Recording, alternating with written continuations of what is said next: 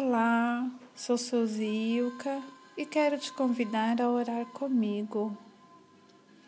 Com a oração do Pai Nosso, que possamos selar o nosso campo de força, dando sentido para a nossa vida.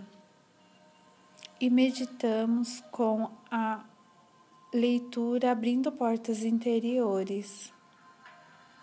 E com o Salmo 23, pedindo clareza e prosperidade. Oremos. Com a mão predominante no topo da cabeça, repita: Pai nosso que estais no céu. Estou aqui, ó Pai. Mão sobre os olhos. Santificado seja o teu nome. Estou aqui para te glorificar mão sobre a garganta. Venha a nós o teu reino, o seu sagrado nome. Mão sobre o peito. Seja feita a tua vontade, assim na terra como no céu, de onde somos. Mão sobre o estômago. O pão, do, o pão nosso de cada dia nos dai hoje.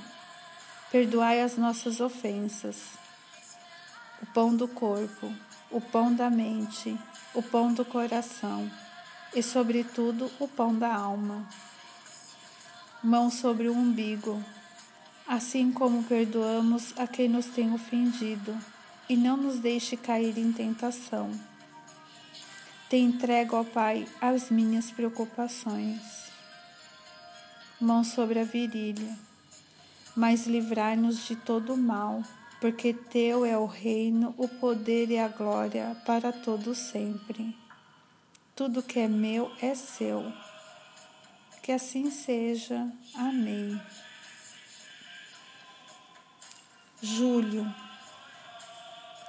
Como é vitalmente importante que seja certa e positiva a sua atitude em relação a este dia e a tudo que ele pode lhe trazer. Sua maneira de encarar este dia pode torná-lo bom ou mal.